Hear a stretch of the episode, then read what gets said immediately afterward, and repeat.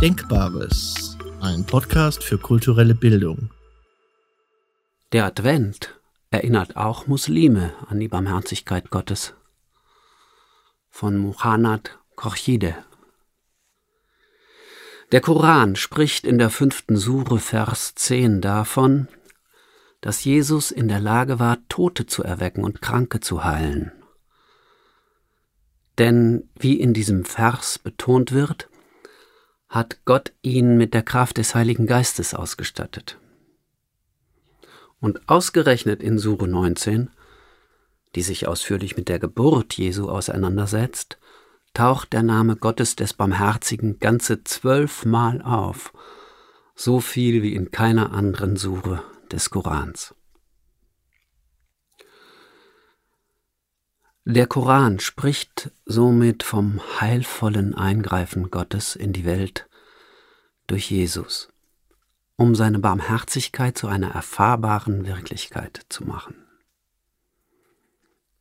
Der Advent als Erinnerung an Jesu Ankunft in der Welt ruft auch bei Muslimen in Erinnerung, dass der barmherzige Gott es gut mit uns Menschen meint. Er schaut nicht tatenlos zu, wie Menschen an Corona leiden und einige daran sterben, aber seine Art des Eingreifens in unsere Welt ist immer vermittelt, um die Freiheit des Menschen nicht zu beeinträchtigen. Gott inspiriert Menschen um ihnen den Horizont ihrer Denk- und Handlungsmöglichkeiten zu erweitern. Es liegt aber an uns Menschen, uns als Hände von Gottes Liebe und Barmherzigkeit zu verstehen. Die Erzählung des Propheten Mohammed, wonach Gott im Jenseits rufen wird, ich war krank und du hast mich nicht besucht, ich war hungrig und du hast mir nichts zu essen gegeben, ich war durstig und du hast mir nichts zu trinken gegeben, erinnert an das Matthäusevangelium, das unterstreicht, was ihr für einen meiner geringsten Brüder getan habt, das habt ihr mir getan. Kapitel 25, Vers 40.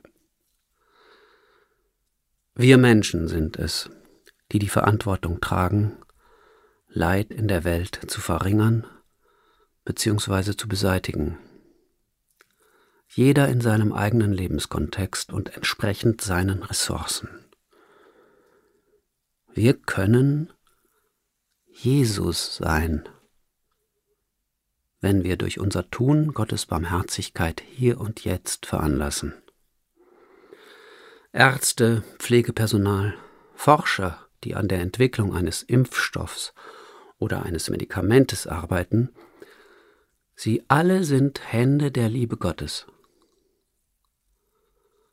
aber auch jeder, der Opfer bringt bzw. sich dafür einsetzt, das Leben seiner Mitmenschen in diesen schweren Zeiten schöner zu gestalten, sei es auch nur dadurch, anderen Hoffnung zu machen oder ihnen ein Lächeln zu schenken.